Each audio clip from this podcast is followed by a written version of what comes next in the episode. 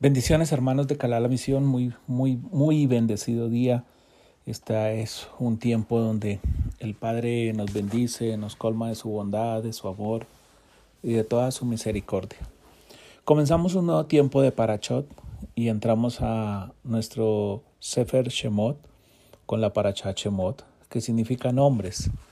Cuán importantes son los nombres para el Eterno que permite que la primera paracha de este libro que nos muestra y nos revela prácticamente todo lo que es la construcción del Mizcán, la revelación de la Moshe, la salida de la tierra de Misrayín, donde nos muestra la maravillosa y grandiosa obra que él tuvo con el pueblo de Israel, comienza con nombres.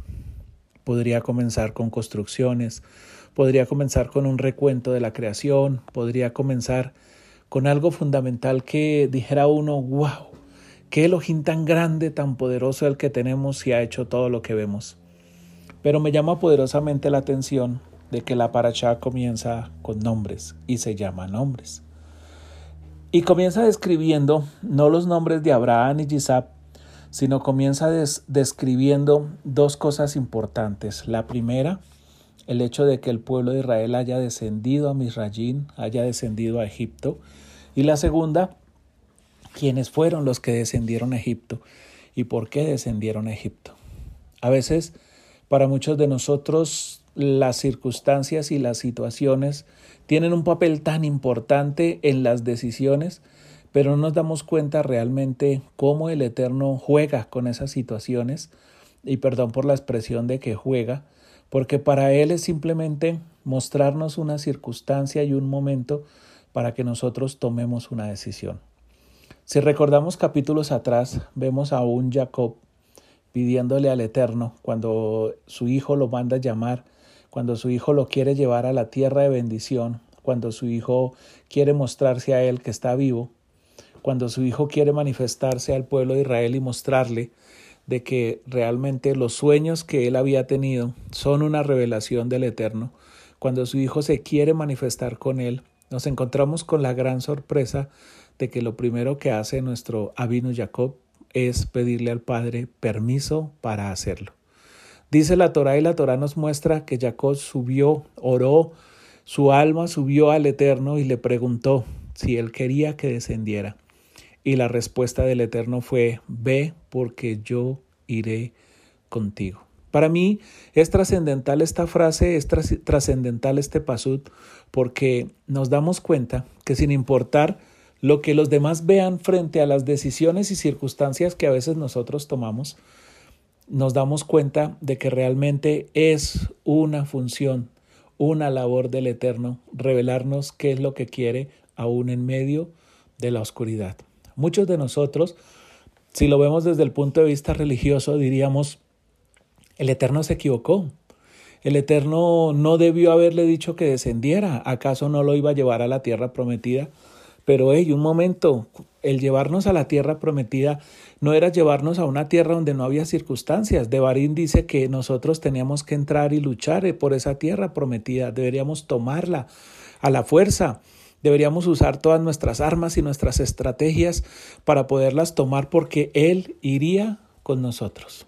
No importa lo que pase, no importa lo que suceda, lo importante es entender que Él va con nosotros.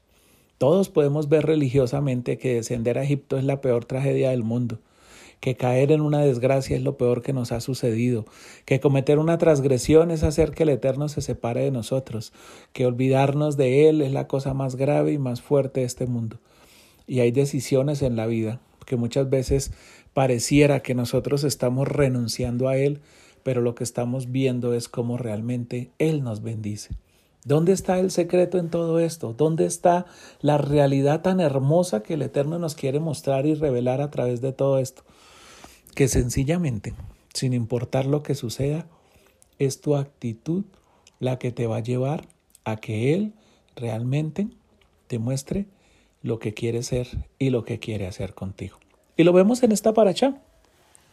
Estos son los nombres de los hijos de Israel que llegan con Jacob a Egipto. ¿Por qué tan trascendental es para él de que hayamos llegado con Jacob a Egipto? ¿Por qué tan trascendental? Porque hay una sencilla razón. Aquí no dice estos son los nombres de los hijos de Israel que llegaron con Jacob, que llegan a Jacob. Aquí ya han pasado más de 210 años cuando se empieza a escribir este texto, según vemos un poco eh, las cosas que han sucedido, los tiempos que han pasado, las cosas que van alrededor. Por lo menos van 80 años después de, de que, o mejor, 80 años durante el reinado de Joseph en Egipto. Y después muere Joseph, porque aquí lo dice falleció Joseph y todos sus hermanos y toda aquella generación. ¿Por qué la Torah comienza diciendo y llegan? Porque el pasado lo ve como un presente y no lo como lo, lo que realmente es un pasado? Porque sencillamente la función del pueblo de Israel no era llegar a Egipto. Egipto era circunstancial. Egipto era un paso. Egipto era un momento, Egipto era una circunstancia, pero a pesar de que era una circunstancia y un momento, Egipto fue por, por un instante, veo yo en la Torá, que fue el, mejor, uno de los mejores momentos del pueblo de Israel. ¿Por qué uno de los mejores momentos? Porque vivieron en la tierra de Goshen, no les faltó nada. Allí lo tenían todo. Estaban asentados en la, en la realidad que el Eterno quería para ellos, en la bendición que el Eterno quería para ellos. Aunque no era su casa, aunque no era el lugar final, ellos estuvieron como si fuera el final, como anticipando la bendición que ellos iban a tener. Y es tal el punto que la Torah dice en este paso 7, dice, llegaron a ser tan numerosos que el país estaba colmado de ellos y eran tan fértiles y prolíficos que se multiplicaban cual enjambres. Eso solamente lo permite uno que va con ellos. Y aquí me llama poderosamente la atención de que Jacob cumplió su papel como padre. ¿Cuál fue el papel de Jacob como padre? Enseñar que el que entraba a la tierra de Egipto, aunque descendieran a ella, era el Eterno.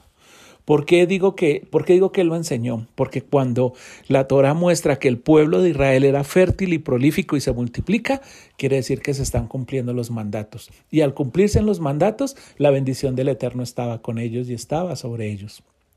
¿Qué hemos hecho nosotros hoy? ¿Qué hemos hecho nosotros como padres? ¿Estamos enseñando verdaderamente la Torah como debiéramos enseñarla? ¿Estamos mostrándole a nuestros hijos que realmente hay algo más grande y más hermoso que lo que vivimos y que lo que hacemos y es la bendición del Eterno. Los estamos llevando a que sin importar que estemos descendiendo a una tierra en la cual no va a ser nuestra tierra definitiva, estemos en esa tierra como si siempre la viéramos como un lugar de paso. Este mundo, como lo vemos, es un lugar de paso para nosotros. No es la tierra definitiva final, pero Él prometió darnos riquezas también en ella. Él permitió bendecirnos también en ella. Solo es cuestión de que nosotros nos demos cuenta de que ese eterno tan hermoso y poderoso camina con nosotros y va a llegar a esa tierra de bendición que tanto hemos anhelado. ¿Qué nos muestra este principio de la paracha? De que el pueblo vivió como, como si esa no fuera su tierra, pero disfrutó de lo material que se vivió en ella. Se multiplicó, fue prolífero al punto de que el mismo gobernador, el nuevo gobernador que entró, el nuevo faraón, quería destruirlos, quiso destruirlos, quiso acabarlos, quiso porque temía de él, porque temía que este pueblo se multiplicara, porque temía que este pueblo y llegara a ser tan grande y numeroso que lo fuera a destruir a él. Pero, hermanos, ¿no es esa la promesa? ¿No dice la Torah que él gobernará conmigo? ¿No dice la Torah que él hará de nosotros una gran nación? ¿No le prometió a, Abraham, Abraham te bendeciré, te engrandeceré tu nombre y en ti serán benditas todas las familias de la tierra. Entonces se estaba cumpliendo la promesa que le había dado Abraham. ¿Qué pasó? ¿Qué fue lo que sucedió? ¿Qué pasó después de esto? Pudo haber sido que nuestros hijos no entendieron el mensaje, no entendieron la palabra y se dedicaron a la idolatría, transgredieron la Torá, dejaron de cumplir los mandatos, dejaron de agradar al Eterno al punto que el Eterno se tuvo que manifestar de una manera tan diferente que hizo que ellos volvieran en sí y se acercaran a él. Como lo vemos en el capítulo 6 al terminar esta, esta parashá, dice Yahweh le dijo a Moshe, ahora verás lo que haré a Paró, porque a través de mi mano fuerte los dejará ir, y con mano fuerte los echaré de su tierra. ¿Qué estaba, qué estaba diciendo? Y aún en el, en el, en el capítulo 5, verso 22 dice, Moche se dirige a Yahweh diciendo, mi amo, ¿por qué haces esta maldad a este pueblo? ¿Por qué me has enviado? ¿Por qué desde que vine a, ante Paró a hablarle a tu nombre, él maltrató más aún a este pueblo y tú no has salvado a este pueblo? ¿Por qué, Eterno, cuando decidimos escucharte, cuando decidimos acercarnos a ti, las cosas se pusieron más duras, se pusieron más tensas, se pusieron más duras? Y la respuesta del Eterno fue, porque voy a destruir a, a Paró. Una. Y dos, y con mano fuerte los echaré de su tierra. ¿Qué pasó? ¿Qué fue lo que sucedió? Pues sencillamente la voluntad del pueblo de Israel fue estar en la comodidad, quedarse donde estaban. La bendición que tenemos hoy no es la, de, la bendición definitiva. La bendición que tenemos hoy es solamente un abrebocas para poder ver la bendición que realmente tendremos con Él. No te quedes con las, con las migajas, no te quedes con el abrebocas, no te quedes con lo que ves ahora. Trabaja fuerte, sé un hombre fuerte para no ver la, la tierra del faraón, para no ver a Egipto como la tierra definitiva, sino como un lugar de paso, y para que esa bendición se extienda sobre tu casa, sobre tus hijos, porque Él tuvo el privilegio de nombrarlos a todos, no dejó a ninguno por fuera es más, pudo haber comenzado aquí Moche diciendo, incluyendo a Efraín y Manasés, pero no lo hizo. Incluyó solamente los doce principales, incluyó a Abraham, a y Jacob, incluyó los doce principales, incluyó la simiente que iba a hacer que todo esto se convirtiera en una realidad, porque nosotros somos las flores y los frutos que vamos a hacer que esta higuera se vea hermosa, que esta higuera resplandezca, que esta higuera lo reconozca siempre a Él. Y esa será la oportunidad para que yo pueda bendecir su nombre desde ahora y para siempre. Bendiciones.